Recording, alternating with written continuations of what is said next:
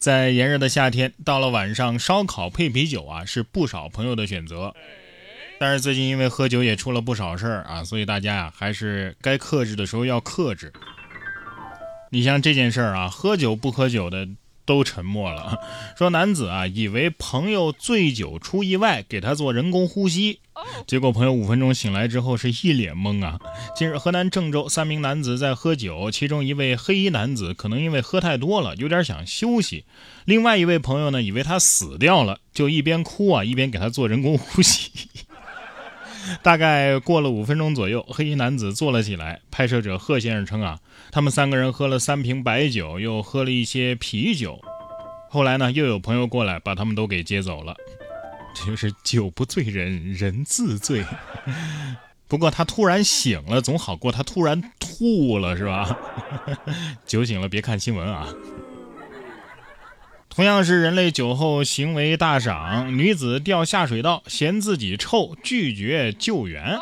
六月十四号的晚上，四川一女子醉酒失足掉进下水道，因为嫌自己身上太臭而拒绝救援。该女子的哥哥呢，则在一边啊极力的劝导。最终在消防员的帮助之下，女子被成功的救了出来。我看旁边救援人员在说：“哎呀，你出来嘛，我们又不和哪个说。”你们是没和谁说，直接上新闻了，大家都知道了。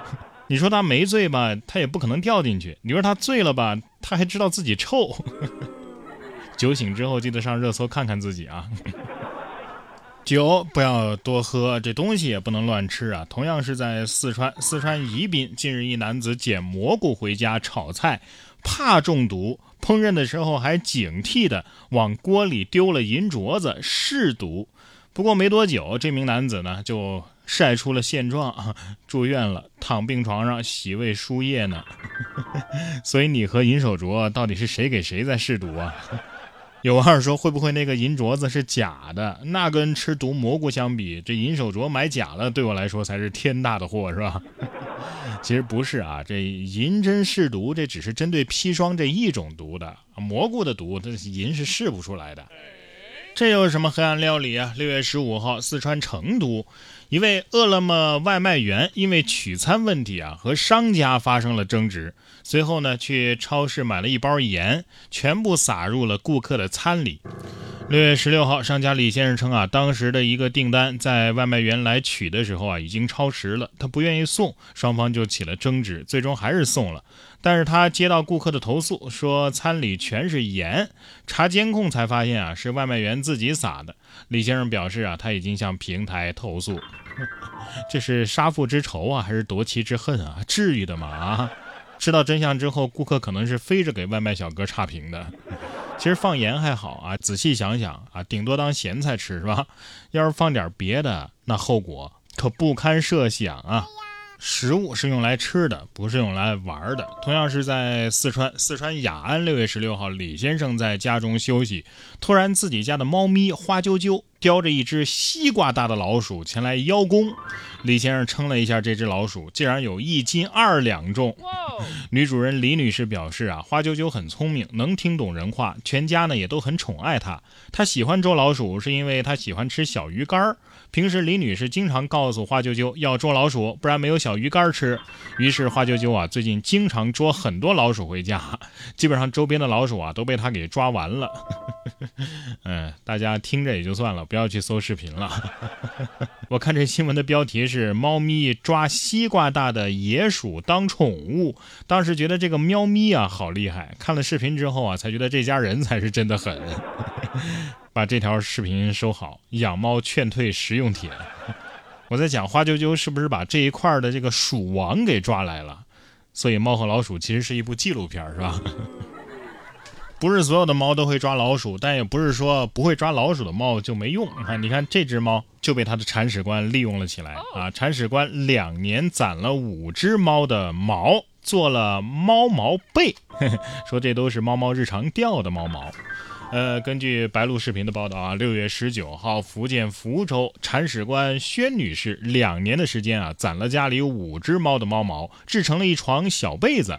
呃，据这位薛女士介绍说呀，原本是打算做这个猫毛毡啊、帽子呀、小拖鞋之类的，但是没那个耐心啊，于是呢，还是做成了被子。找了弹棉花的店啊，混了一些棉花，用了百分之八十的猫毛。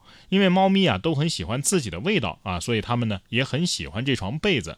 薛女士表示啊，不要为了做个被子啊，去专门给猫咪剃毛啊，因为这样对猫咪的皮肤非常不好。知道了，这就去揪猫毛，这就是取之于猫，用之于猫，是吧？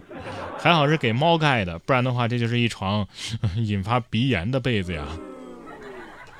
说完小猫，再来看看小狗。说女子啊捡了一只小狗，但是长大之后发现，哎妈，这不是狗啊！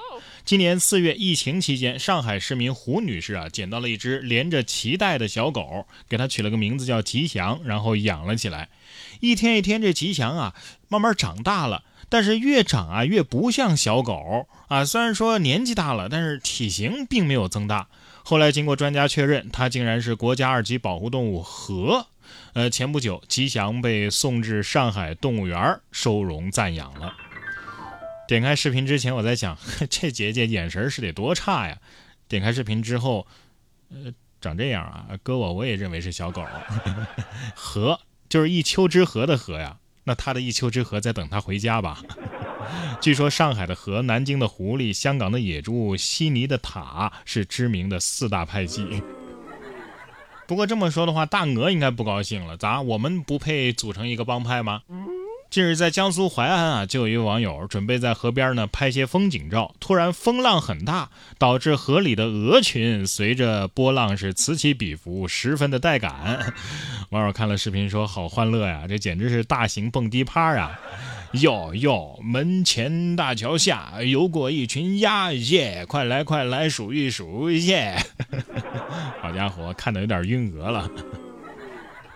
都说大鹅脾气大啊，这小鸟也不甘示弱啊，可以说是愤怒的小鸟现实版了。近日在广东深圳，小伙子在路边啊等自己女朋友呢，发现对面深圳大树下小鸟不停的在袭击路人，持续了一个多小时啊。路人只要没戴帽子或者是走路比较慢，鸟都会上去抓一下。也不知道是什么原因，李先生说呀，感觉这蛮新鲜的，自己也试了一下，也抓我了，就是抓的不太疼。这鸟不会是隔壁头盔店店主养的吧？啊，他是不是想薅头发给自己筑窝呀？